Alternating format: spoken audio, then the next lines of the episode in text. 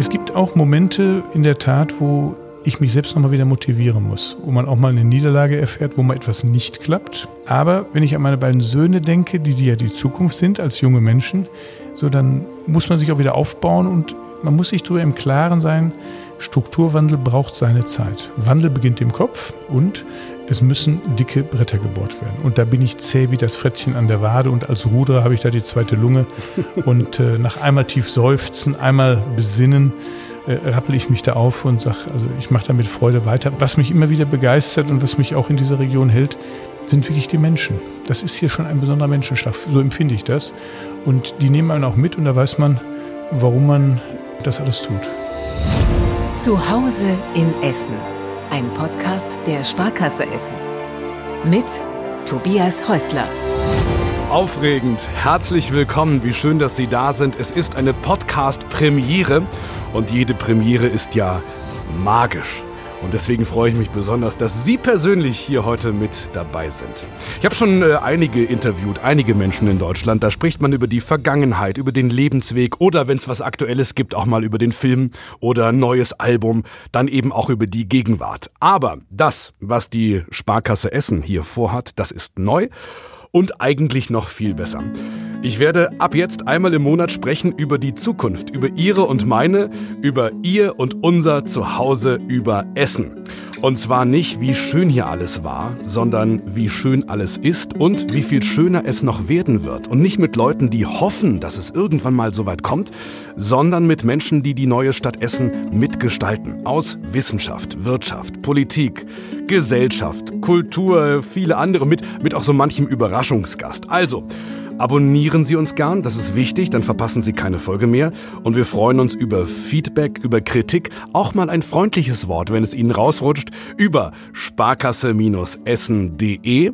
Das ist der digitale Weg. Ansonsten führt der Weg auch gern in die Filiale der Sparkasse Essen. Sagen Sie es allem mit dem Sparkassen-S auf der Brust. Es kommt immer bei uns hier im Podcast-Team an. Wir haben uns gut überlegt, wer macht die Premiere. Vielleicht ein Geograf, also Wissenschaftler, oder doch jemand, der uns äh, hier die Vergangenheit der Kohle erklären kann, die Seele des Ruhrgebietlers. Vielleicht jemand aus der Politik, ganz aktuell, oder einer, der sich mit der Zukunft beschäftigt. Digitalisierung, Innovation, Gründung. Und dann fiel es uns ein, es gibt eine Person, die all das verbindet. Professor Dr. Hans-Peter Noll. Er leitet das UNESCO-Welterbe Zollverein. Er mischt sich ab sofort im Ruhrparlament mit ein, frisch gewählt. Er ist Geograf und er hat eigentlich nur ein Ziel, und das finde ich sehr schön, das Ruhrgebiet so attraktiv zu machen für junge Menschen, dass sein eigener Sohn Jens aus dem schönen Wien wieder zurück hierher kommt, wieder zurückgelockt wird ins Ruhrgebiet. Und wenn das klappt, dann klappt das natürlich auch mit jedem anderen Jens auf der ganzen Welt. Wir haben uns getroffen an einem schönen Sommerabend nach der Wahl. Es gab also für Hans-Peter Noll nichts mehr zu gewinnen. Es war Zeit für Ehrlichkeit in seinem wunderschönen Büro. Natürlich auf Zollverein. Was für ein schöner Arbeitsplatz.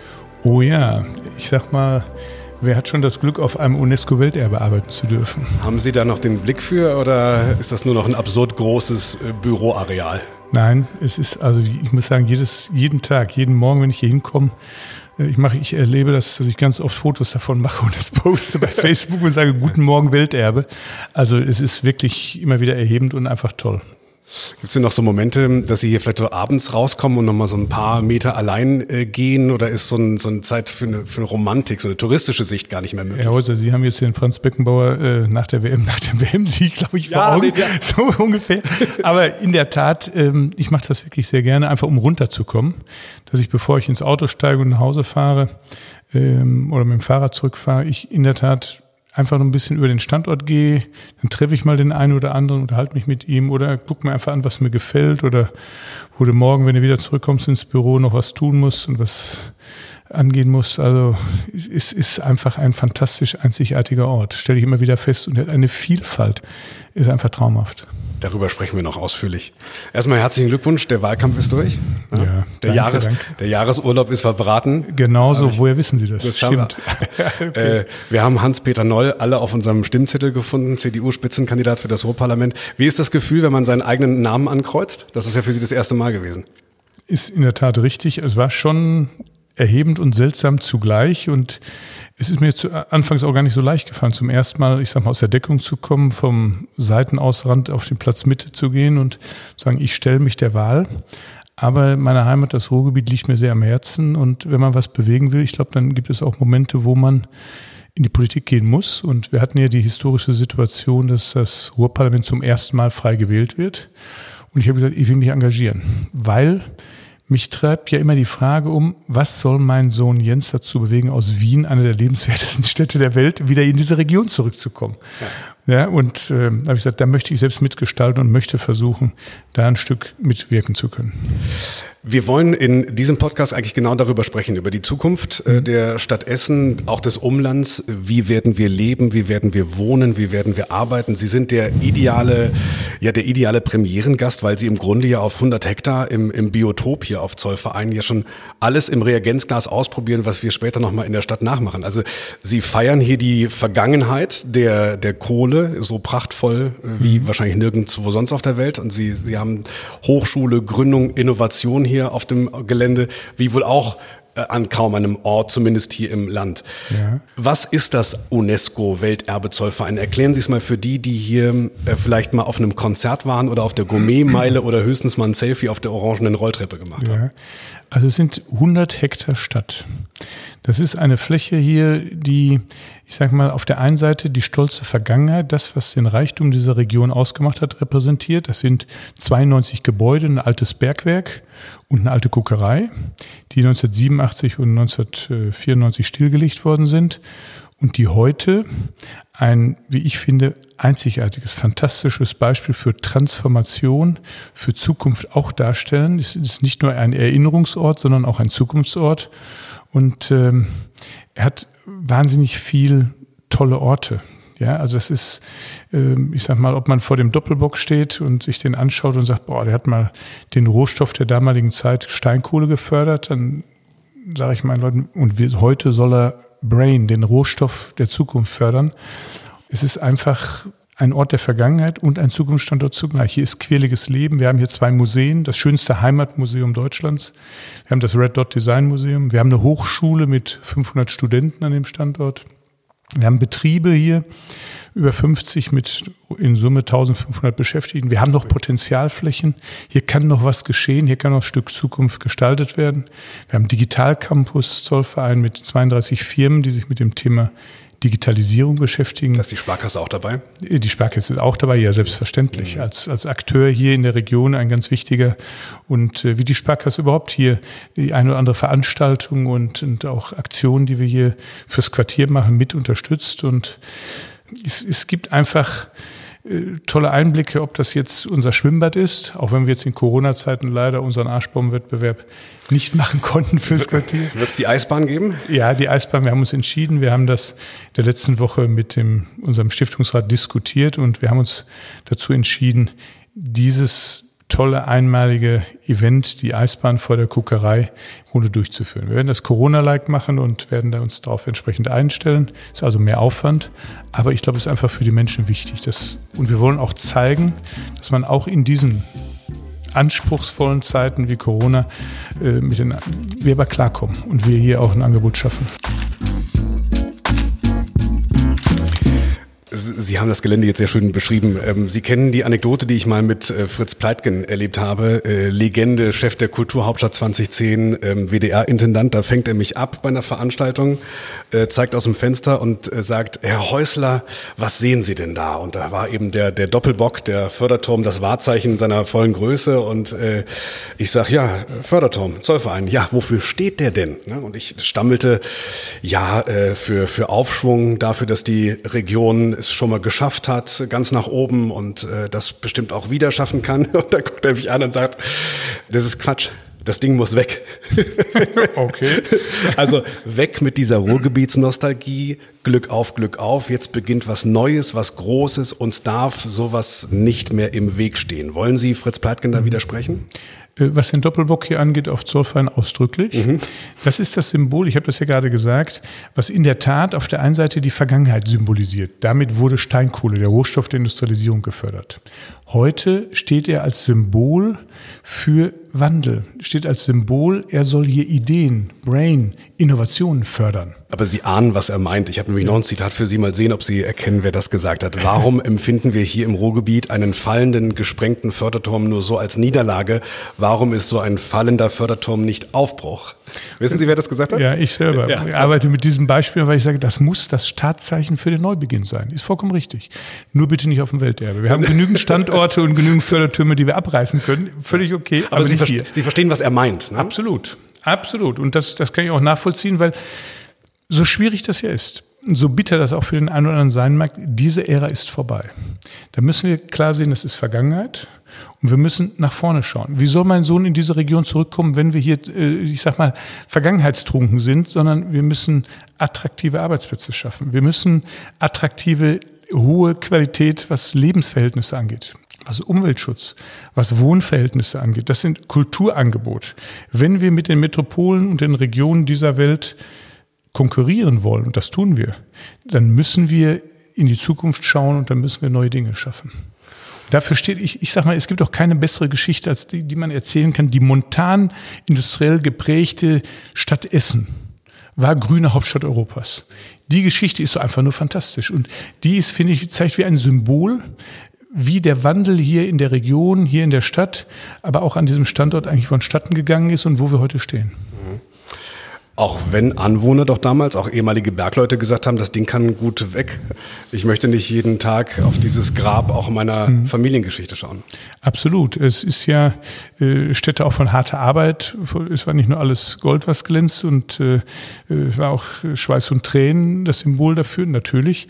Aber ich glaube, ein UNESCO-Welterbe sollte diese Region sie und sich leisten und dass sie dann auch, dass dieses Welterbe auch noch in der Stadt Essen steht, ist doch was Fantastisches. Na gut, weil hier auch die schönste Zeche der Welt steht. Genau. So. Äh, wir sprechen über das ähm, Essen der Zukunft. Sie haben gesagt, was Sie antreibt. Das haben wir im Wahlkampf öfter mal gesagt. Mhm. Ich hoffe mit Zustimmung Ihrer Söhne, die da immer eine Rolle spielten. Jens haben genau. Sie schon erwähnt. Ja. Ähm, nennen Sie bitte doch mal ganz kurz die Familiengeschichte, denn ja, es gibt zwei ja, Motivationen. Also ich bin zunächst erstmal aus der Art geschlagen, weil Vater, Onkel, Opa waren alle unter Tage im Bergbau. Ich bin, äh, nachdem ich zunächst erst Bergbau studieren wollte, dann aber festgestellt habe, ich bin überall immer der Sohn von Helmut Noll, ich will was Eigenes machen, habe ich dann, wie mein Vater sagt, Erdkunde studiert. Ich bin als Geograf an der Erdoberfläche geblieben und darf jetzt mit 61 Jahren hier eigentlich wie die Kirsche auf der Sahne, auf der Cremetorte das UNESCO-Welterbe entwickeln, pflegen, unterhalten und betreiben. Und äh, das ist einfach toll. Und wie gesagt, der eine Sohn lebt in Wien, mich treibt um, wie kommt er zurück? Und der Jüngste, der ist seit drei Jahren Gründer, hat mit zwei Freunden ein Unternehmen in Bochum, ein kleines Gründerunternehmen. Und ich stelle mir immer die Frage, Mensch, warum geht er als Gründer nicht nach Berlin? Also was sind die Themen, die junge Gründer hier vorfinden? Was für ein Biotop, was für ein Netzwerk? Und auch daran müssen wir arbeiten. Und äh, solange ich das noch kann, möchte ich daran ein Stück mitwirken.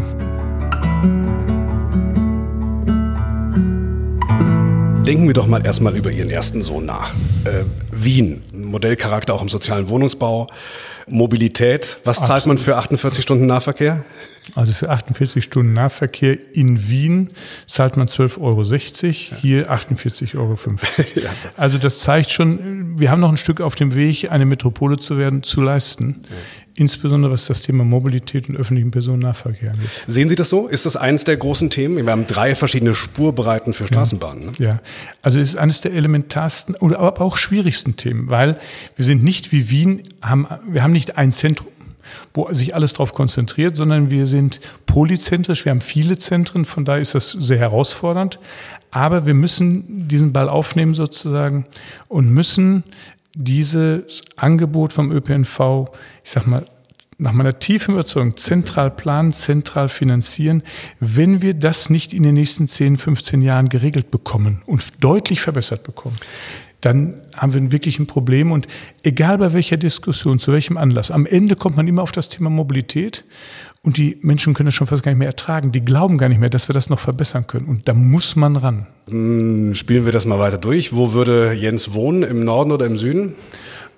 Das ist ganz unterschiedlich. Also ich, ich glaube nicht, dass es da eine Präferenz gibt. Weil der, Nord, der Süden hat natürlich wunderbar, ob es Wasser ist, äh, die Stauseen, ob es die Ruhe ist, ob es dort das viele Grün ist. Aber Oder bleiben, bleiben wir auch mal bei den ganzen schönen Immobilien. Ne? Das ist absolut, ja auch, wunderbar. Das ist vollkommen richtig, hat aber auch seinen Preis. Ja. Auf der anderen Seite der Norden, der natürlich auch noch an der einen oder anderen Stelle soziale Probleme, Nachholbedarf und, und auch Problemviertel hat, kann aber auch ein kreatives Milieu bedeuten. Da kann sich noch was entwickeln. Ähm, kreative Milieus entstehen oftmals eben nicht in sauberen Quartieren, sondern in etwas ruppigeren äh, Gebieten. Und äh, von daher will ich gar nicht mehr festlegen, dass der Sohn sich an den Baldener See setzt, sondern ich kann mir auch vorstellen, dass er hier nach Essen-Katernberg kommt. Okay. Aber die Problematik kennen Sie auch. Absolut. Ähm, Sie haben viele Studierende schon angesprochen hier auf dem Gelände, die pendeln mindestens aus Rüttenscheid, wenn nicht sogar direkt aus Düsseldorf hierher. Stichwort Produktdesign. Wie wollen Sie diese Leute hier halten? Also indem man zum einen Angebote schafft. Das geht von einer Quartiersentwicklung los, die wir hier gemeinsam mit allen Akteuren betreiben müssen, betreiben wollen und auch betreiben, nämlich, ich sag mal, Angebote für den täglichen Bedarf zu schaffen, ob das Gastronomie ist, äh, ob es die Möglichkeiten ist, aber auch für studentisches Wohnen, das ist ein Problem. Und wir haben mit Akteuren, mit Wohnungsgesellschaften gesprochen hier aus der Region, die sich da engagieren wollen und auch engagieren, um einfach Angebote zu schaffen. Das ist eine Gemeinschaftsaktion vieler Akteure, der Stadtgesellschaft, der Werbegemeinschaften, der Wirtschaft, der Gewerkschaften, der Kirchen. Das muss man gemeinsam angehen. Deshalb gibt es die Zollvereinkonferenz als ein Beispiel. Ich habe noch einen anderen Partner, den Sie mit an den Tisch holen müssten. Das sind die Bewohner. Ne? Absolut. Äh, Bewohner von Katernberg. Das kann Ihnen ja bei jedem Immobilienprojekt in Essen passieren. Die wohnen drumherum, fahren da durch ihre Schlaglochstraßen mhm. zum Teil und mhm. müssen in der Zeitung lesen, wie Millionen Fördergelder auch in Hochkultur äh, direkt zu Herrn Noll in die Tasche äh, wandern. Ja. Gehen die so mit? Das ist ein ganz wichtiger Punkt für uns. Zollverein liegt hier in einem Quartier. Dass es dieses Quartier gibt, ist der, ist der Grund, dass eben hier mal Bergbau war. Die haben den Reichtum in diese Region gebracht. Dann ist dieses, dieser Betrieb stillgelegt worden, war Stätte der Niederlage und dann war es nachher UNESCO-Welterbe und fast ein Fremdkörper. Und wir haben und auch meine Vorgänger sehr viel Energie mit den Akteuren zusammen aufgebracht, um zu sagen, mein Zollverein, unser Zollverein, ähm, Zollverein mittendrin. Ich will das mal so sagen. Ich, wir legen großen Wert darauf, dass die Menschen ein Stück Teilhabe hier an diesem Zollverein haben. Ich möchte gerne, dass die Menschen, die hier leben, sagen, das ist mein Welterbe. Dass wenn sie Besuch von außerhalb bekommen, sie dann sagen, komm, ich zeige euch mal was Tolles, ich zeige euch mal mein Welterbe. Mhm. So entsteht Stolz, Identität, Selbstbewusstsein. Das ist auch der Grund, ich habe das vorhin schon mal erzählt, dass wir für die Jugendlichen hier aus dem Ort zum Beispiel einen Arschbaumwettbewerb äh, bei unserem Schwimmbad ins Leben gerufen haben. Das sind die Kunden von morgen. Und die Kinder und die Jugendlichen sollen hier erleben, sie haben was von ihrem Welterbe.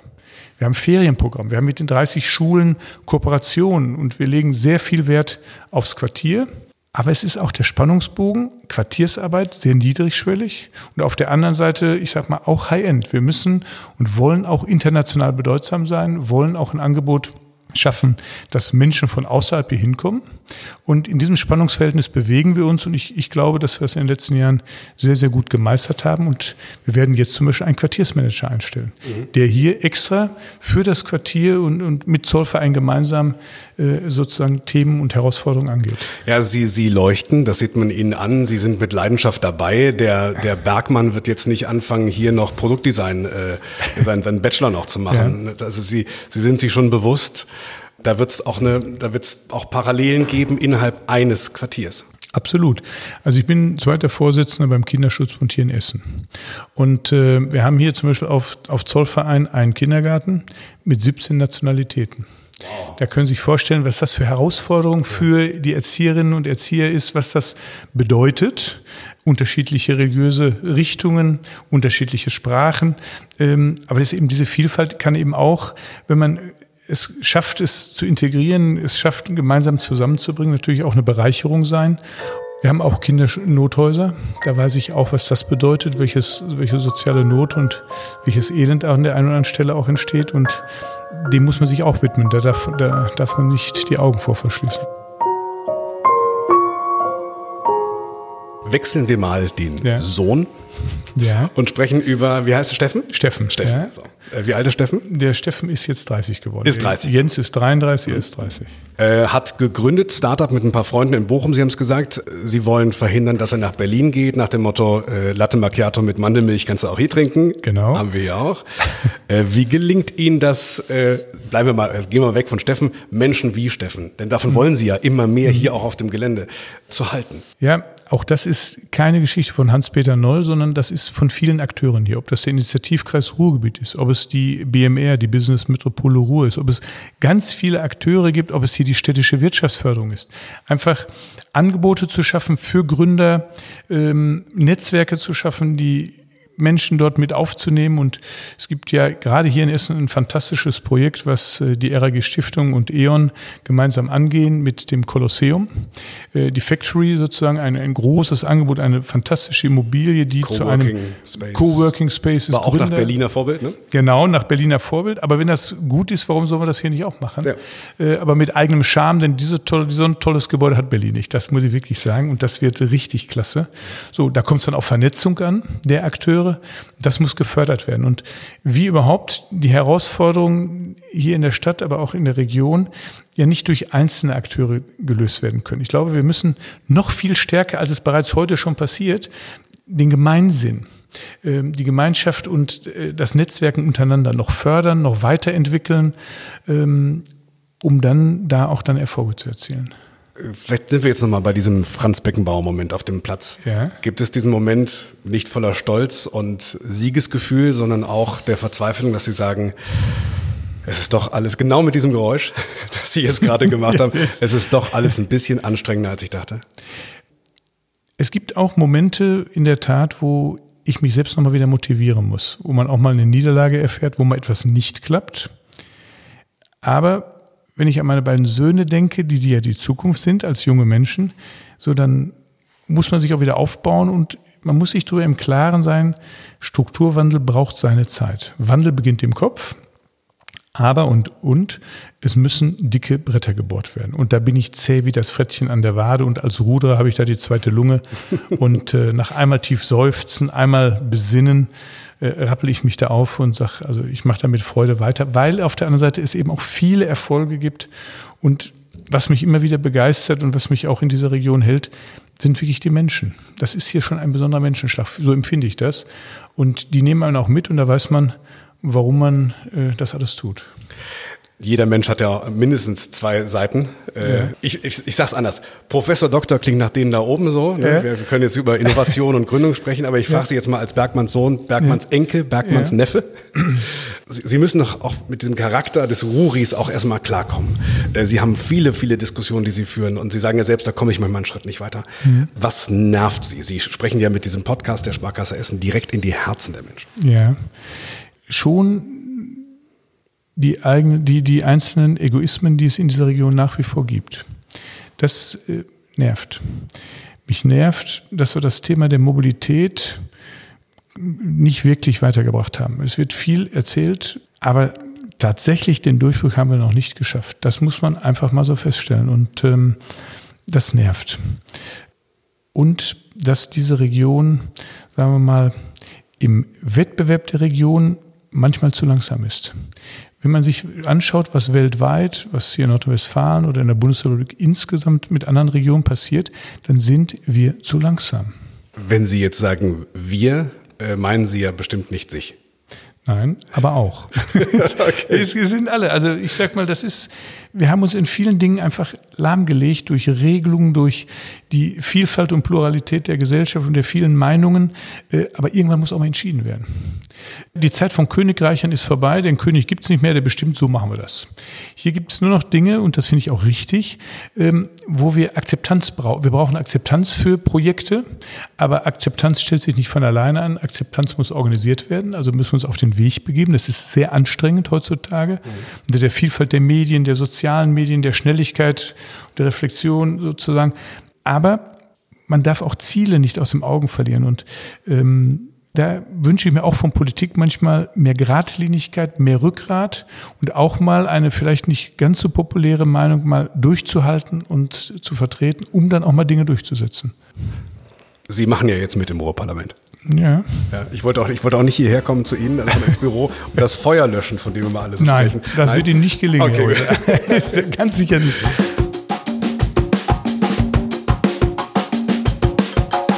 Wenn ich jetzt mal die gute Fee bin, kommen ja. wir zum Optimismus zurück und Sie haben jetzt 30 Sekunden, um zu formulieren, was jetzt vielleicht auf dem Weg zum Essen 2025 in Erfüllung gehen soll. Was wäre das als erstes? Das ist eine, eine, scheinbar banale, einfache Frage. Ich halte für ganz schwer. Ja. Ich wünsche mir eine junge, europazugewandte, internationale Region hier. Ähm, also ich, ich glaube, das Thema Europa müssen wir sehr viel stärker in den Fokus nehmen. Wir sind an der einen oder anderen Stelle vielleicht zurückgefahren, wir müssen uns öffnen, müssen da beweglicher werden. Das ist es eigentlich schon. Und dass wir sehr viel geschlossener nach draußen hin auftreten als Region. Das ist also meine Herzensangelegenheit. Die Herausforderung, die wir haben, ob das Corona ist, was die Wirtschaft hart treffen wird und schon getroffen hat, was das Thema Verkehr und Mobilität angeht, was das Thema Klimawandel angeht. Das sind alles Herausforderungen, die kann nicht eine einzelne Stadt alleine lösen, hier in diesem Ballungsraum, sondern das sind alles Themen, die gehen nur gemeinsam schön und Sie haben es sogar so erklärt, dass das Wort Kirchturmdenken kein einziges Mal vorkam. Das ja, ist das, das Unwort der letzten Jahre gewesen. ähm, es ist ein, es ist ein Zukunftspodcast. Wir wollen ja nicht äh, schwelgen in, in Montanromantik. Ähm, mhm. Und als Chef der Montan Immobilien der RAG haben Sie ja auch schon ein Zechengelände genommen und, mhm. und verwandelt. Was wird hier passieren auf dem Gelände? Ich, wir hatten, glaube ich, war es vergangenes Jahr, vorvergangenes Jahr, da mussten Sie noch einen, einen Plan noch abstimmen, sogar mit der Bundesregierung, mhm. der, der, zuständig ist, Stichwort mhm. UNESCO. Sind Sie weitergekommen da? Ja, diesen Plan, also wir haben unsere Hausaufgaben gemacht. Mhm. Dieser ähm, Managementplan, so heißt das, den äh, reichen wir gerade in diesen Tagen beim Land ein, die es dann weiterleiten zu UNESCO, damit wir die Leitplanken der Entwicklung, der Instandsetzung, der Pflege dieses Standortes, aber auch der Entwicklungsmöglichkeiten, dass die klar sind dass wenn wir Nutzer, wenn wir Investoren haben, wir sehr klar wissen, was geht und was geht nicht. Also da haben wir unsere Hausaufgaben gemacht. Wir sind gerade dabei, jetzt mit dem Potenzial, was wir noch an Neubauflächen, aber auch noch an Gebäuden, die noch umgenutzt werden können, haben, dass wir da sagen, wen wollen wir da eigentlich haben? Wen wollen wir hier ansiedeln? Wir haben hier mehr Nachfrage, als wir Quadratmeter Boden zur Verfügung haben. Der Quadratmeter Boden ist nicht vermehrbar bei einem Welterbe. Das sind 100 Hektar, Punkt, Ende aus. Ist aber ganze Welt nicht so. Ja, das stimmt. Also müssen wir aber sehr genau überlegen, überlegen, wen wollen wir eigentlich haben? Wer passt hier hin?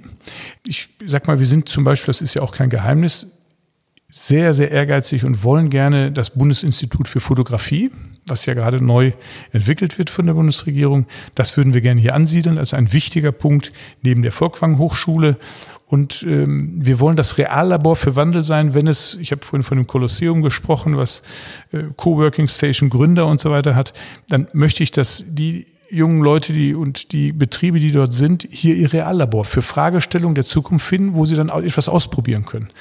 Wir sind dabei, werden jetzt in den nächsten Tagen hier unseren Denkmalpfad der Kuckerei eröffnen, die oh. ersten Baustelle. Also ist richtig der, toll. Die Baustelle oder ist er fertig? Nein, die erste, die erste Station, Station ja. wir, ist fertig ja. und werden wir kommenden Sonntag einweihen. Ein kostspieliger Spaß, aber er soll sich lohnen, habe ich gehört. So ist das. Also so. wir erschließen uns damit wieder einen neuen äh, Denkmalpfad sozusagen, ein neues Erlebnis für den Kunden. Wir sind hier auf Schacht 12, der Rund, der, der Weg der Kohle, der Arbeitsplatz des Bergmanns, das ist alles hier erschlossen auf Schacht 12. Aber die eigentlich technisch und viel anspruchsvollere und interessantere Maschine, sag ich mal, ist die Kuckerei. Ja. Ich sage immer, Kohle ist viel zu schade, um verbrannt zu werden. Und die Kuckerei hat es eben gezeigt, neben Koks die ganzen Inhaltsstoffe da rauszuziehen. Es waren äh, unglaublich viele. Ich glaube, wir hatten ja zum, zu der Ausstellung das Jahrhundert der Kohle ja die einzelnen chemischen Stoffe. Ich weiß nicht, ob Sie sich an diese fast Skulptur erinnern können, wo diese Glasflaschen alle an der Wand ja. standen, tausend Stück waren Bild, ja. in unterschiedlichen Farben. Die haben nochmal deutlich gemacht, wie viel Inhaltsstoffe es in der Kohle gibt. So, und die sind alle auf der Kuckerei verarbeitet, gewonnen worden und das erläutern wir dort in diesem Denkmalpfad und wir werden jetzt sukzessive in den nächsten Jahren diesen Denkmalpfad weiter ausbauen, mhm. auch hochdigital, also dass man mit alten Fotos, mit alten Filmsequenzen äh, und modernen Animationen sozusagen ein sehr realistisches Bild von dem bekommt, was dort mal war.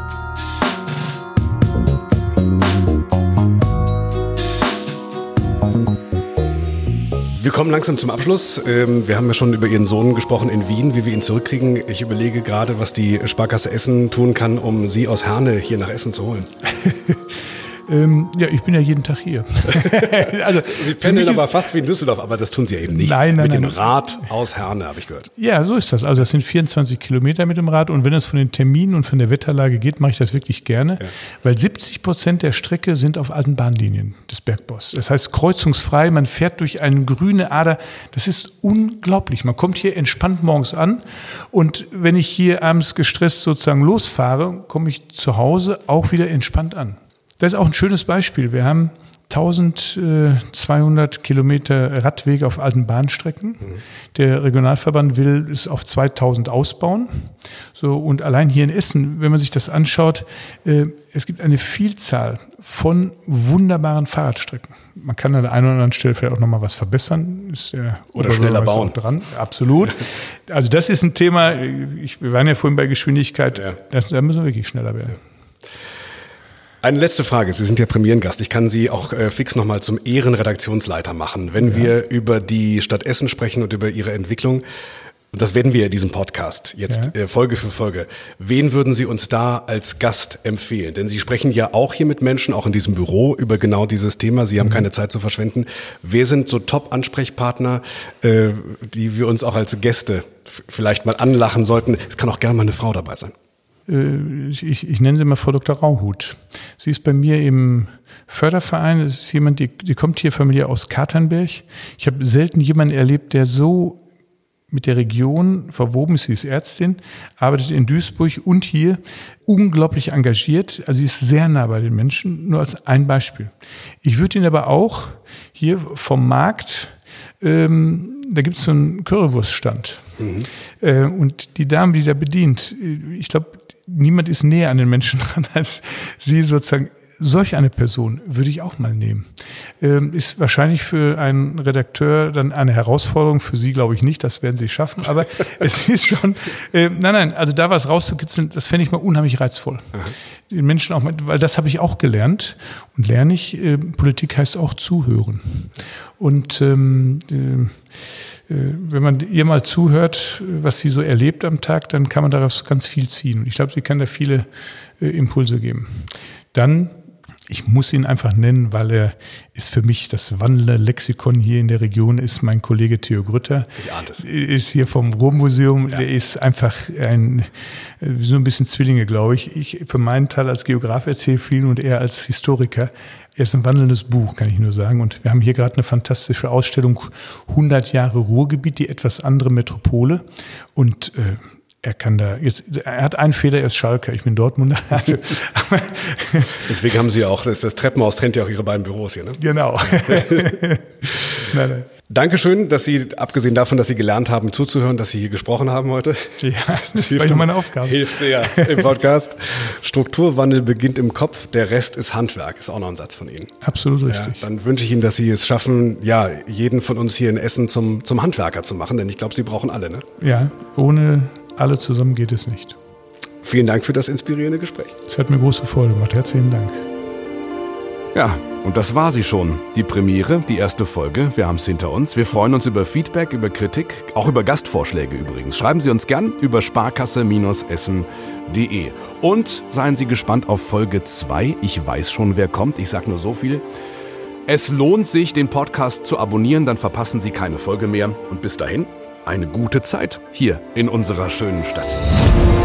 Das war Zuhause in Essen ein Podcast der Sparkasse Essen.